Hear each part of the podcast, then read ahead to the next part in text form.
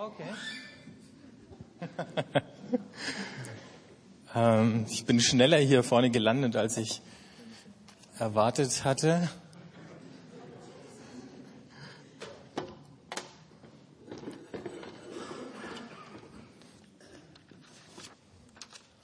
Okay, die äh, Lydia hat es ja schon verraten. Unser Thema heute ist Gastfreundschaft. Ähm, bevor ich zu dem komme, was auch ein Akt der Gastfreundschaft sein kann.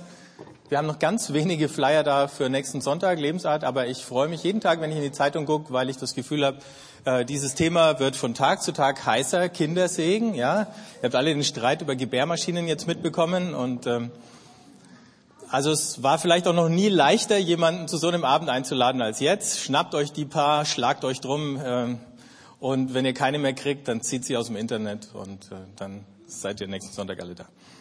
Hoffentlich mit noch einer ganzen Reihe von anderen Leuten, die das Thema bewegt. Und es wird äh, hoffentlich sensibel genug für die unterschiedlichsten äh, Lebens- und Familienverhältnisse und hoffentlich lustig genug, dass es nicht einfach nur verbissen ist. Ähm, bevor ich hier anfange mit äh, meinem Thema, muss ich noch Abbitte tun fürs letzte Mal. Ich hatte diesen Fortschrittsbalken auf meiner Folie unten und muss mir dann von Jockey sagen lassen, den ich missverstanden hatte mit seiner Anregung, dass er als Informatiker Fortschrittsbalken hasst und dass ich also sozusagen genau das Gegenteil von dem gemacht hatte, was er sich gewünscht hatte. Also ich habe ihn heute wieder weggelassen.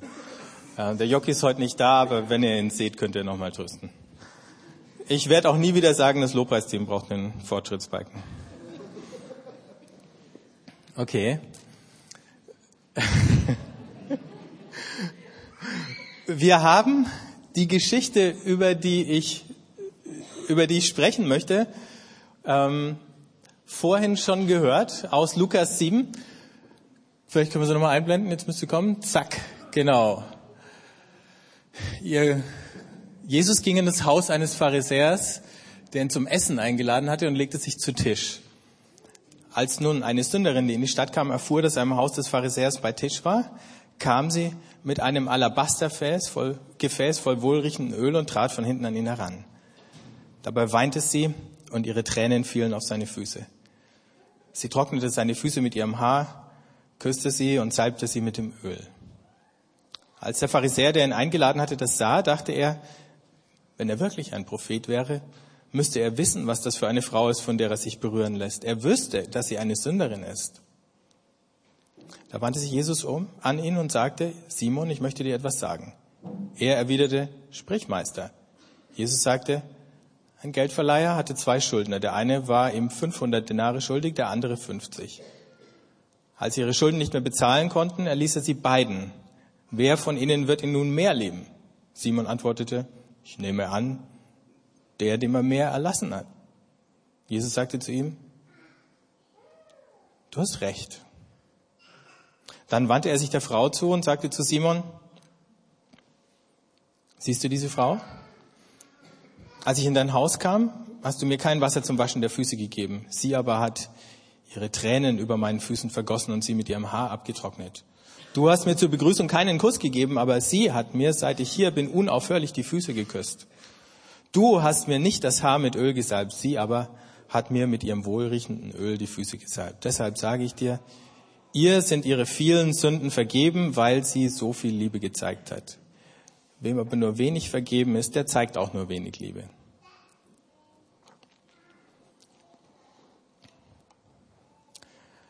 Hier ist Jesus eingeladen worden in das Haus dieses Simon.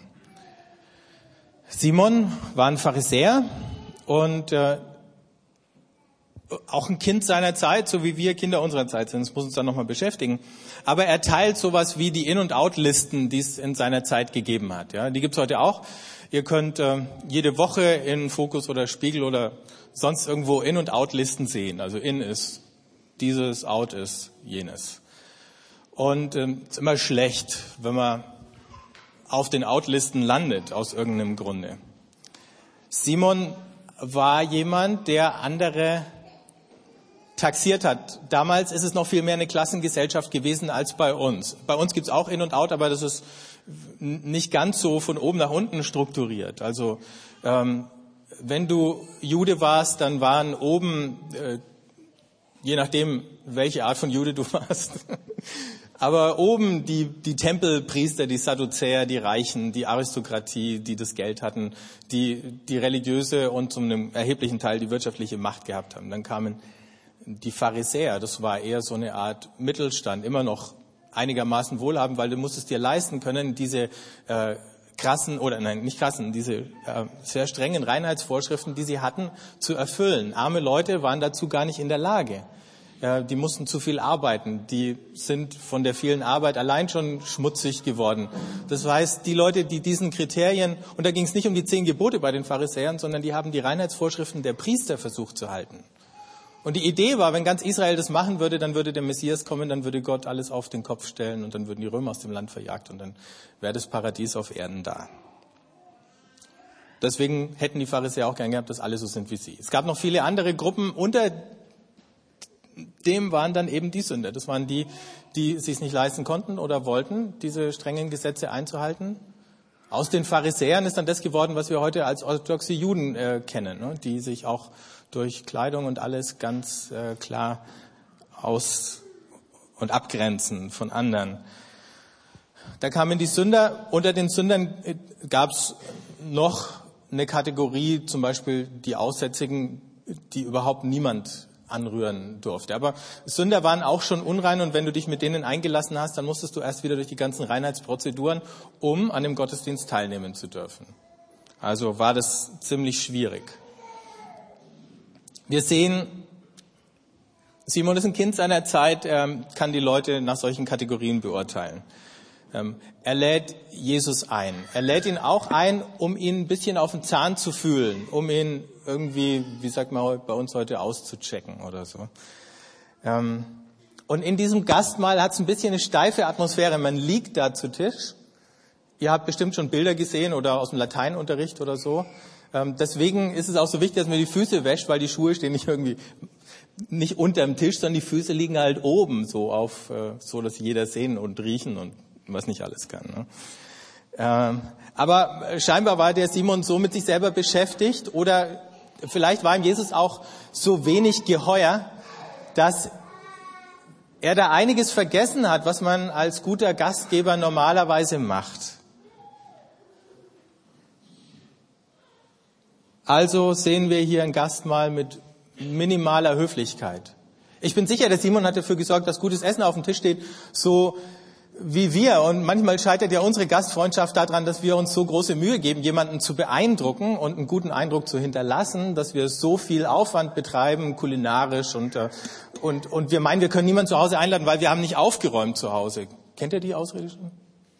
Oder ist die neu? Aber bei mir schaut's aus. Ähm, da kann ich niemanden mitbringen. Mein Kühlschrank ist leer.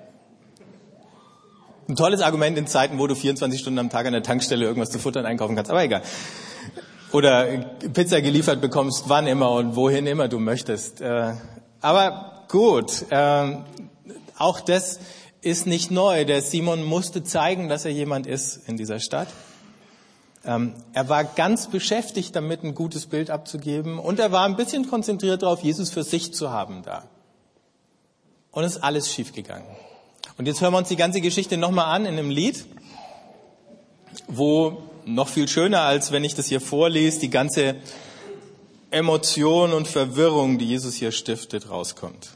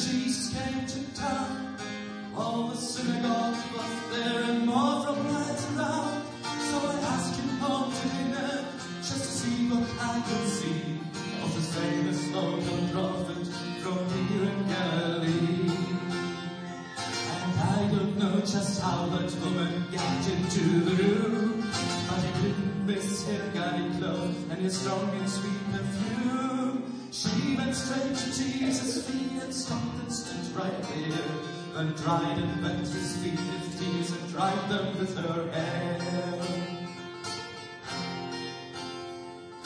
All the women in my town, none was more unknown for the fragrance and she lifted and the wickedness she sown. It didn't move to stop her, since the prophet couldn't tell.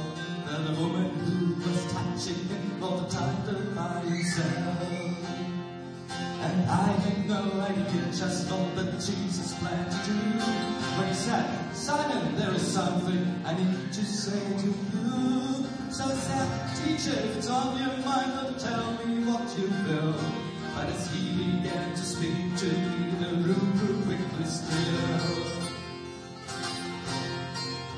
He said, take a good look at this woman now, in spite of all her fears.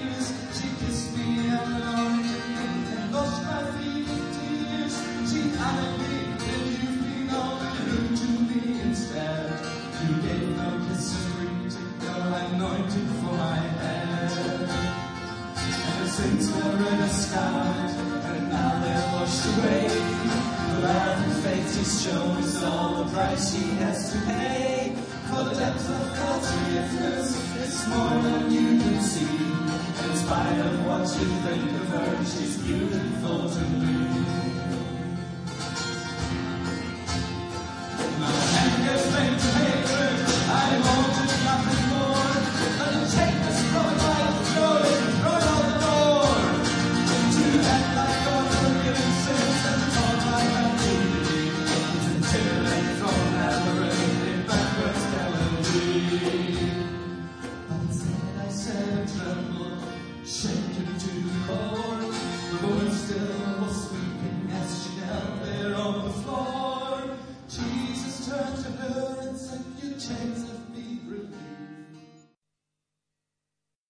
Okay, Jesus ist so eine Art Partyschreck.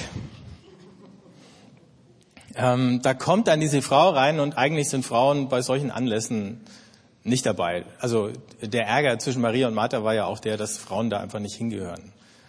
Nicht nur, dass sie nicht in der Küche helfen wollte. Ähm, also das erste Problem, sie war eine Frau. Das zweite Problem, eine Sünderin. Hier, also in der christlichen Tradition, sind Vermutungen angestellt worden, was das, auf was es sich genau bezieht. Ob sie nun eine Prostituierte war oder nicht, das wird uns nicht erklärt. Das spielt auch überhaupt keine Rolle. Ähm, auf jeden Fall war klar, sie gehört zu einer Gruppe von Leuten, die war auch klar identifizierbar als draußen, zumindest was Gott betrifft, draußen oder was Pharisäer betrifft, eben draußen. Mit denen willst du nichts zu tun haben. In mancher Hinsicht sind die schlimmer als Heiden, weil es ist so eine Art Verräter aus dem eigenen Lager. Die sind irgendwie noch ein bisschen schlimmer als die Feinde. Genau das Gleiche ist ja dann mit den Zöllnern eben auch. Das sind Profiteure von dieser prekären Besatzersituation. Sünde in diesem Sinn von Verunreinigung wird als ansteckend verstanden. Bei Jesus ist Heiligkeit ansteckend, interessanterweise. Also, da funktioniert es genau andersrum. Die Pharisäer haben gedacht, wenn alle nur so wären wie wir, dann wäre diese Welt ein besserer Ort. Jesus scheint diese Ansicht nicht zu teilen. Aber weil der gute Simon in solchen Kategorien denkt, hat er für diesen scheinbar ahnungslosen Jesus gesagt, wenn der ein Prophet wäre, dann wüsste er doch, was jetzt abgeht. Dann würde er doch jetzt nicht tatenlos zuschauen. Sowas kann man sich nicht bieten lassen. Ähm, für Jesus hat er plötzlich, weil es eben ein falscher Prophet ist, also in seinen Augen, denn er hat nicht richtig reagiert, das war sozusagen der Test und Jesus ist durchgefallen. Und äh, falsche Propheten sind mega out, sozusagen, um es auf unsere Verhältnisse zu übertragen. Aber wir sehen hier, um zurückzukommen auf unsere ursprüngliche Frage, Gastfreundschaft, ähm, der Begriff verwirrt uns ein bisschen, weil da Freund drinnen vorkommt. Das hat auch sein Recht, aber es hat eigentlich mit Freunden nichts zu tun. Wenn wir an Gastfreundschaft denken, dann denken wir oft eben dran, unsere Freunde und unsere Verwandten einzuladen und Feste zu feiern. Ähm, aber Gastfreundschaft ist eine Sache, wo es um den Fremden geht. Im Griechischen kommt es auch ausdrücklich vor in diesem Wort. Das heißt Philoxenia und Xenos ist der Fremde. Also eigentlich müsste man Gastfremdschaft sagen oder so, dann kommt es ein bisschen darauf.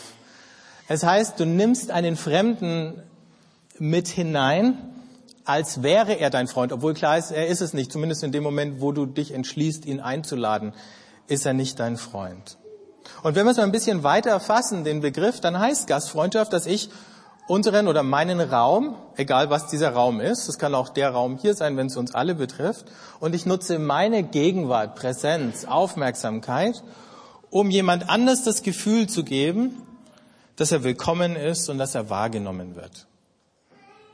Gastfreundschaft hat erst in zweiter Linie mit Essen zu tun. Essen ist immer noch eine gute Komponente, nur um, aber es geht nicht in erster Linie um den gedeckten Tisch und es geht nicht in erster Linie um die richtigen Getränke, sondern es geht in erster Linie um meine Haltung dem anderen gegenüber. Mich und den Raum, in dem ich mich jeweils befinde, zu öffnen dafür, dass er das sein kann und mich dem anderen zuzuwenden. Und wenn wir uns die zwei jetzt anschauen, dann sehen wir in Jesus sowas wie die echte Gastfreundschaft verkörpert, obwohl er formal nicht der Gastgeber ist. Und wir sehen in dem Pharisäer die Unfähigkeit, einen Raum zu schaffen oder auch mit dieser Unterbrechung oder Störung zu leben, die er nicht vorhergesehen hat, die Unfähigkeit, ähm, diese andere Person, die Frau und im nächsten Augenblick dann eben auch schon Jesus in das Gefühl von Willkommensein zu geben. Und Jesus reagiert sofort drauf, sagt Simon, ich muss dir was sagen. Dann hat er vielleicht gedacht, na endlich, jetzt ist der Groschen gefallen. Jetzt, sagt er, kannst du jemanden mal dafür sorgen äh, lassen, dass die Frau hier verschwindet oder so. Und dann kommt der Tadel, den er sich anhören muss.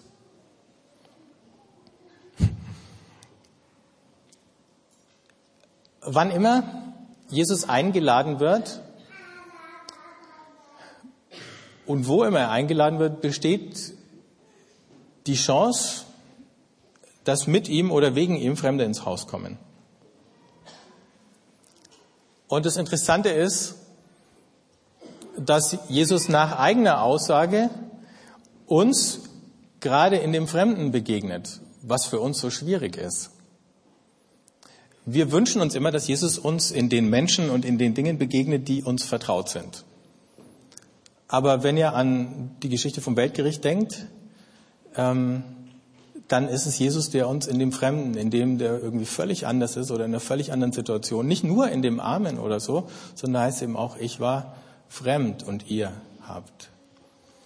Und manchmal glaube ich, wenn wir darüber reden, und ich kriege das ja von vielen mit und ich beschäftige mich auch mit der Frage, wo begegne ich Gott? Was, was sind die Orte, wo ich ihn treffe? Wann, was sind die Momente, wo ich seine Gegenwart erlebe?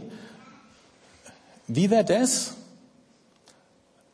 Vielleicht funktionieren manche Dinge, die uns vertraut sind, nicht mehr so gut, wie sie mal funktioniert haben. Und vielleicht ist auch niemand anders dran schuld, außer Gott. Vielleicht sagt er, ich möchte, dass du mal was anderes probierst. Ich möchte, dass du mal woanders schaust. Ich möchte, dass du mal was Neues lernst. Ich möchte mal, das Unterbrechen.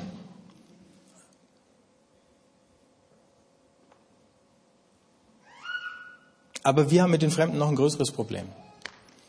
Ich habe diese Woche ein Buch gelesen, kein so ganz neues Buch aus den 70er Jahren von einem ähm, Soziologen, der unser Verhältnis in unserer Gesellschaft zu Fremden untersucht hat. Nicht nur das, aber seine These ist, dass Fremde tatsächlich Unberührbare geworden sind in einer gewissen Weise für uns. Damals gab es Unberührbare und das waren eben die Unreinen. Und bei uns heute sind es interessanterweise die Fremden. Wenn ihr euch jetzt wundert, dann hört euch an, was er schreibt. Um die Mitte des 19. Jahrhunderts entstand in westlichen Hauptstädten ein Verhaltensmuster, das sich von allem unterschied, was man 100 Jahre zuvor gekannt hatte oder heutzutage im größten Teil der nicht westlichen Welt kennt. Und jetzt kommt's. Die Vorstellung, dass Fremde kein Recht hätten, miteinander zu sprechen, dass jedermann das öffentliche Recht auf einen unsichtbaren Schutzschirm besitze, das Recht, in Ruhe gelassen zu werden. Das öffentliche Leben wurde zu einer Sache des Beobachtens, der passiven Teilnahme, zu einer Art von Voyeurismus, jetzt kommt ein ganz böses Wort, Und das ist eine ganz spannende Beobachtung, denn es ist tatsächlich so, zumindest, also jetzt gilt es wahrscheinlich für unsere ganze Gesellschaft, vor ein, zwei Generationen hätte es nur für die Städte gegolten und nicht für die Dörfer. Und es gibt ganze Zivilisationen, wenn du da als Fremder hinkommst, dann kommen alle an, glotzen dich an, fangen an mit dir zu reden, wollen alles Mögliche von dir wissen und dann will dich auch noch jeder zu sich nach Hause einladen. Aber bei uns ist es nicht mehr so. Und es hat damit zu tun, dass sich in diesen Metropolen ähm, eine Form von Anonymität entwickelt hat. Mich jetzt neulich selber ähm, erwischt. Da bin ich äh, nach London geflogen, steige da aus dem Flieger aus, setze mich in den Zug da in die Stadt und sitze unter lauter Pendlern und, ähm, und war baff. In diesem Flieger waren noch Leute, die haben sich gekannt, die haben sich miteinander unterhalten. In diesem Zug plötzlich haben alle durch mich durchgeschaut. Also ich habe versucht, Blickkontakt zu kriegen zu dem, der mir gegenüber im Zug saß. Ging nicht. Voll durch mich durchgeschaut. Ähm und du erlebst es zu einem gewissen Teil hier auch. Äh, aber ich glaube, je größer die Stadt ist, desto mehr bist du, wirst du als Fremder total ignoriert, total ausgeblendet. Ähm und wir haben, das ließ sich jetzt an vielen, vielen Dingen festmachen, ähm dass wir uns unglaublich schwer tun, diese Barriere zu einem Fremden überhaupt noch äh, zu überwinden. Und gleichzeitig haben wir dann einen kleinen Kreis von Freunden und Bekannten, ähm, wo wir immer höhere Erwartungen an Nähe und Geborgenheit stellen, die wir auch nicht mehr erfüllen können. Und beides bedingt sich gegenseitig. Das heißt, auch wir müssen irgendwann lernen, hier mit unserer Kultur uns ein bisschen anzulegen, über Grenzen uns hinwegzusetzen, so wie Jesus sich da über Grenzen hinweggesetzt hat. Und man muss natürlich damit rechnen, in dem Moment, wo man das macht, wird man dumm angeschaut, so wie Jesus dumm angeschaut worden ist. Weil es geht mir genauso, wenn mich ein Fremder irgendwo anspricht, dann denke ich, der will mir was verkaufen. Er tickt nicht ganz richtig weil nur Leute, die irgendwie ein bisschen gestört sind, plötzlich mit Fremden reden. Ja. Oder ist halt eine ganz außergewöhnliche Persönlichkeit, von denen gibt es auch ein paar. Aber im, im ersten Moment erschrecke ich, wenn ein Fremder mich anspricht. In so einem Rahmen wie hier sind wir uns immer noch zu einem großen Teil fremd. Wir kennen vielleicht das Gesicht vom anderen und nicht den Namen, aber das ist schon ein bisschen leichter. Wenigstens weißt du, dass die nur mäßig verrückt sein können hier. Ähm, und wahrscheinlich nicht beißen. Aber dieses Sprich nicht mit Fremden, äh, was du ja schon als Kind eingetrichtert bekommst und schlimmerweise muss man sagen, ja auch aus, manchmal aus gutem Grund. Das sitzt uns so tief.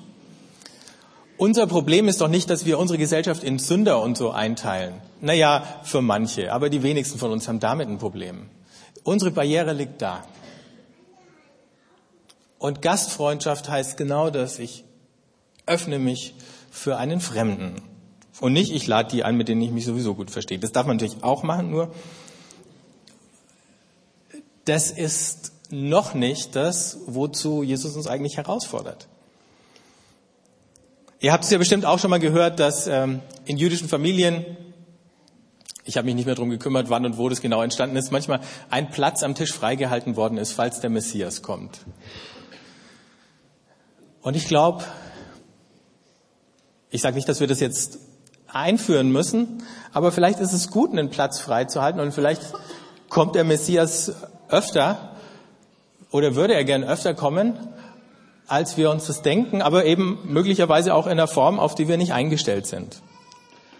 Was ich an dieser Geschichte interessant finde, Simon wollte Jesus für sich haben und das hat nicht funktioniert und er ist auf übelste Art und Weise unterbrochen worden und dann ähm, hat er auch noch diesen unersprießlichen Dialog äh, mit Jesus führen müssen. Oder eigentlich war es fast nur ein Monolog von Jesus, den er sich anhören musste. Ähm, es wird nicht funktionieren, wenn wir Jesus für uns haben wollen. Das ist die Lektion aus der Geschichte. Es wird nicht funktionieren. Es ist so verständlich, dass wir es gerne hätten. Aber es wird nicht klappen. Jesus ist ständig dabei, solche Tabus zu brechen, solche, das fand ich einen netten Begriff, sozialen Kokons äh, zu durchlöchern, in denen wir uns befinden, oder religiöse Barrieren zu überwinden. Was er nämlich hier macht, ist ja nicht nur einer Sünderin ihre Sünden vergeben oder so. Was er hier macht, ist, er, er wischt eine ganze Unterscheidung vom Tisch in Gerechte und Ungerechte. Und plötzlich ist der, der sich vorher für gerecht gehalten hat, der, der in der Kritik steht und die Frau, wo man vielleicht auch alle möglichen Gründe gehabt hätte zu kritisieren, die wird gar nicht richtig kritisiert, sondern Jesus sagt einfach nur, schau dir mal die Liebe an und damit ist der Fall eigentlich schon erledigt. Er sagt gar nicht, ähm, kann ich dich hinterher nochmal sehen und können wir deine Sünden nochmal im Einzelnen durchgehen? Kannst du das nochmal vor Gott aussprechen und ich äh, spreche dir denn die Vergebung zu oder so, wie das jeder gewissenhafte Beichtvater oder so vielleicht machen würde. Ich sage nicht, dass das falsch ist für euch, ja. Ich sage nur, in dem Fall hat Jesus einfach nicht drauf bestanden, muss man mal zur Kenntnis nehmen. Er hat gesagt, okay, du bist drin. Und damit hat er gesagt, diese Schubladen, die existieren für mich nicht mehr. Weil ich könnte, es ist eben kein Einzelfall. Und es ging nicht nur darum, einem einzelnen Menschen einzelne Sünden zu vergeben, sondern diese Grenzen über den Haufen zu werfen.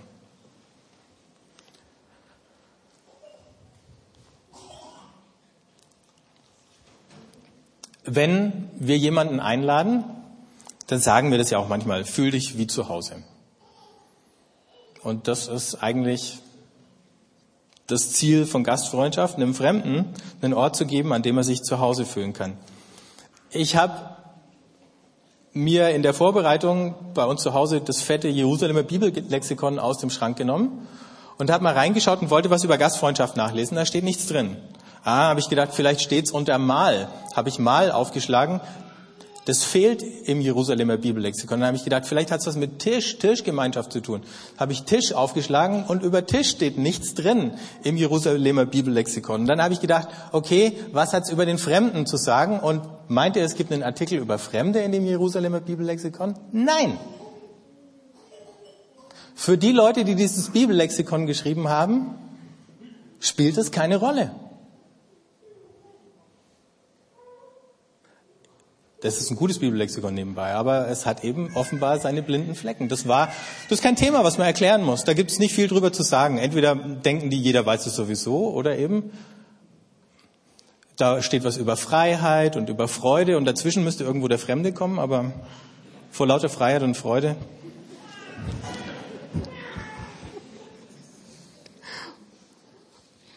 Und bei Jesus ist es ein Thema, was sich von Anfang bis Ende durchzieht. Am Ende seines Wirkens steht das Abendmahl und das hatte was mit Gastfreundschaft zu tun. Und am Anfang sitzt er bei Matthäus oder Levi und, und der lädt alle seine schrägen Freunde ein. Und zwischendrin sitzt er und, oder liegt er und speist und trinkt und unterhält sich und bringt alle schönen Unterscheidungen durcheinander. Und es ist nicht nur deswegen und nicht nur, weil in der Kultur damals Gastfreundschaft einen höheren Rang hatte als bei uns. Ähm, so, dass es im Neuen Testament herausgekehrt wird. Ich glaube, damals war die christliche Tradition von Gastfreundschaft ihrer Kultur schon voraus oder überlegen. Und heute müssten wir dahin kommen, dass wir es wieder sind. Paulus schreibt fordert die Römer auf in Römer 12, dass sie gastfreundlich sein sollen. Petrus schreibt an die Christen, die vielleicht den Punkt auch schon strapaziert haben. Deswegen sagt er, seid gastfreundlich, ohne zu murren. Schon wieder Gäste. Äh, die uns den Kühlschrank leer fressen oder wo man nicht weiß, wie lange sie bleiben. Im Hebräerbrief probiert es der Autor mal andersrum und sagt, man kann nie wissen, ne? manche Leute hatten schon Engel zu Besuch. Aber die größte Verheißung ist nicht Engel zu Besuch zu haben, die größte Verheißung ist Jesus zu Besuch zu haben. In den Klöstern war Gastfreundschaft einer der allerhöchsten Werte. Es gibt eine Geschichte von einem der Wüstenväter in der ägyptischen Wüste, ein Einsiedler, der war am Fasten und dann hat er Besuch bekommen. Dann unterbricht er sein Fasten und kocht Essen und isst mit seinen Gästen und die Gäste sagen zu ihm, oh, jetzt haben wir dich vom Fasten abgehalten. Worauf der Mönch sagt, kein Thema. Ob ich faste oder nicht, ist meine Entscheidung. Aber ob ich Gäste aufnehme, das ist nicht meine Entscheidung. Das ist meine Pflicht. Das eine kann ich mir aussuchen, das andere nicht. Das ist interessant. Und ich glaube, die haben was verstanden, was wir wieder lernen müssen. Und wie gesagt, bei uns geht es um die Fremden. Und um es nochmal ganz konkret zu machen. Nicht um zu sagen, so müsst ihr das jetzt machen. Ich weiß nicht, äh, eifrige Aufatmenleser haben die Geschichte vielleicht schon gelesen äh, von Tony Campolo, äh, Soziologieprofessor aus Amerika, reist viel und war eines, ähm, hat eine Reise gemacht nach Hawaii da hat er eine Zeitverschiebung, der kommt von der Ostküste, sind mehrere Stunden. Er war viel zu früh auf. Weil er nicht mehr schlafen konnte, wandert er durch die Stadt und landet dann schließlich in so einem kleinen Restaurant. Äh, lässt sich da gerade nieder, um einen Kaffee zu trinken und dann schreibt er, plötzlich ging die Tür auf und ich sah zu meinem Unbehagen, wie acht oder neun ziemlich schrill gekleidete Prostituierte das Lokal betraten. Es war ein kleines Lokal und die Damen nahmen rechts und links von mir Platz. Sie redeten laut und vulgär und ich fühlte mich völlig fehl am Platz. Ich wollte gerade den Abgang machen, als ich hörte, wie eine der Frauen sagte, morgen ist mein Geburtstag, ich werde 39. Na und? sagte ihre Freundin in einem boshaften Ton. Warum erzählst du mir das jetzt? Willst du etwa gegen Geburtstagsparty? Soll ich dir einen Kuchen backen und dir Happy Birthday singen? Sag mal, erwiderte die erste Frau, die neben mir saß. Warum bist du denn gleich so gemein? Ich wollte es dir doch nur erzählen. Mehr wollte ich doch gar nicht. Warum musst du mich denn gleich so fies abservieren? Ich habe dir einfach nur gesagt, dass ich Geburtstag habe. Ich will nichts von dir. Ich meine, warum solltest du mir eine Feier ausrichten? Mir hat noch nie im Leben jemand eine Geburtstagsparty ausgerichtet. Warum sollte das dieses Mal anders sein? Tony Campolo ist sitzen geblieben, weil er plötzlich eine Idee hatte. Irgendwann sind die Mädels alle verschwunden ähm, und dann fragt er den Wirt und sagt, kommen die jeden, jede Nacht hierher? Und dann sagt er, ja, ja, die kommen jeden Morgen eben um die Zeit. Agnes, findet er raus, heißt die Frau. Und dann sagt er, ich habe gehört, dass sie morgen Geburtstag hat. Wie wär's? Wir machen eine Geburtstagsparty für sie. Sagt der Wirt, das können wir machen. Ähm, er hat gefragt, können wir einen Kuchen kriegen? Dann hat die Frau vom Wirt spontan gesagt, jawohl, Kuchen mache ich brauchst du dich nicht drum kümmern. Ähm, und äh, der Tony Campola hat dann ein paar andere Utensilien eingekauft. Ähm, Krepppapier, ein großes Pappschild, wo drauf stand Happy Birthday Agnes. Ähm, und scheinbar hatte das Wirtsehepaar auch noch ein bisschen Werbung gemacht, denn die Hütte war brechend voll. Als dann wieder zur selben Zeit, früh um halb vier oder halb fünf, was es war, äh, die Agnes wieder reinkam und plötzlich die ganzen Menschen für sie Happy Birthday gesungen haben. Und sie war völlig von der Rolle. Dann hat sie den Kuchen bekommen und irgendjemand sagt, dann schneid doch den Kuchen an und plötzlich schaut sie dahin und sagt, ich kann das nicht, ich habe noch nie einen Geburtstagskuchen gehabt, kann ich den ein bisschen aufheben? Und, und, und die war so gerührt, dass sie dann nicht gewagt hat, diesen Kuchen da anzuschneiden oder aufzuessen, sondern hat gesagt, kann ich den mitnehmen, kann ich den meiner Mutter zeigen? Und dann ist sie gegangen und alle anderen haben gesagt, klar, nimm ihn mit, ist schon in Ordnung. Wir hatten ja auch sonst noch genug zu essen in dem Restaurant. Und dann heißt, sie sprang vom Hocker, nahm den Kuchen, trug ihn wie eine kostbare Reliquie vor sich her und bewegte sich langsam zur Tür. Wir standen alle völlig regungslos da und schauten ihr hinterher, wie sie nach draußen ging und verschwand. Als die Tür wieder ins Schloss fiel, war es auf einmal völlig still. Da mir irgendwie nichts einfiel, was ich sagen konnte, meinte ich, wie wäre es, wenn wir jetzt kurz beten?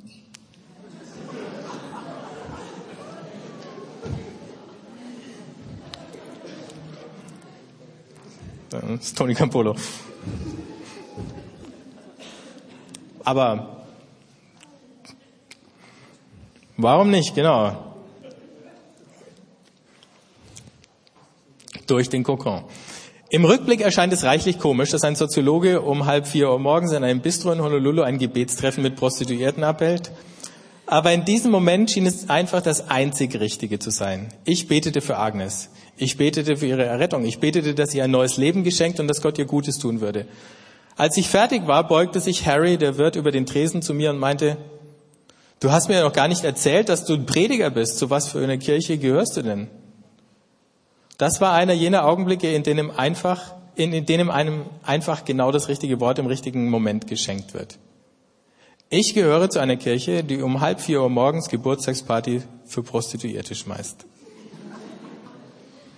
Harry schwieg einen Moment und meinte dann, nee, erzähl mir doch nix. So eine Kirche gibt's doch gar nicht. Wenn es sowas gäbe, dann würde ich da beitreten. So einer Kirche würde ich beitreten. Ich denke, so geht es uns allen. Eine solche Art von Kirche hat Jesus gegründet. Ich weiß nicht, wo wir die anderen herhaben, in denen immer alles so sauber und perfekt ist.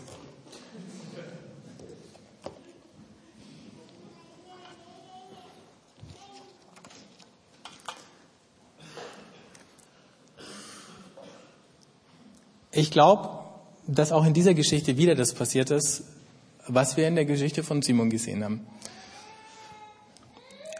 Formal gesehen war der Tony Campolo der, der diese Geburtstagsparty initiiert hat und vielleicht auch das Wirtsehepaar.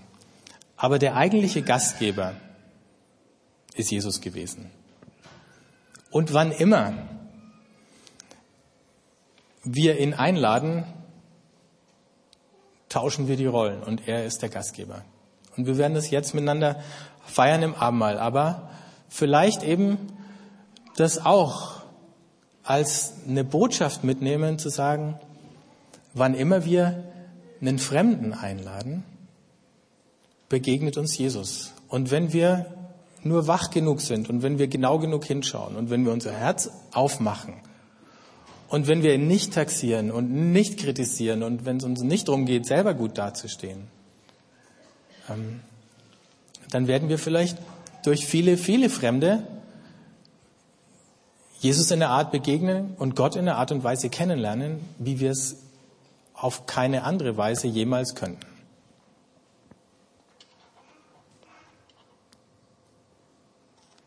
Ich würde gern für uns beten. Und wenn ihr wollt, steht auf.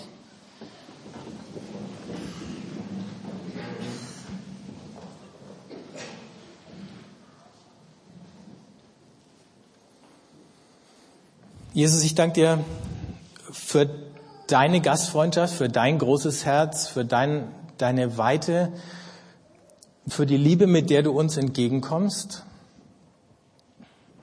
Ich danke dir, dass wir uns gar keine Gedanken machen müssen und keine Zweifel haben müssen, ob wir drinnen sind, ob wir angenommen sind. Und ich bitte dich, dass du uns an dem Punkt dir ähnlich machst und dass von uns genau die gleiche Annahme und Liebe ausgehen kann, dass wir die Gräben überwinden können, mit denen wir täglich leben, in denen wir uns eingerichtet haben, aus denen wir kaum ausbrechen, aber dass du uns den Mut gibst, in einer Situation, auch wenn es eine ganz andere ist als die, von der wir jetzt gehört haben, genau das Gleiche zu tun, wach zu sein, aufmerksam zu sein, einen Schritt zu gehen, was zu tun. Und dass alle unsere Ausreden, die wir uns zurechtgelegt haben, und die rechtfertigen, dass sich nichts bei uns ändert, dass wir die erkennen, als was sie sind, und dass unsere Neugier und unsere Erwartung, dir zu begegnen in jedem Fremden, der uns trifft, so viel größer wird als all das, was uns zurückhält. Und ich bitte dich, dass wenn wir jetzt das Abendmahl feiern, das nicht eine Sache wird, die wir länger für uns behalten können, dass du uns einlädst und dass du uns entgegenkommst, sondern dass wir uns dran machen, Wege zu finden, um das mit jedem zu teilen. Um es zu verschenken und um uns selber dabei mit zu verschenken. Amen.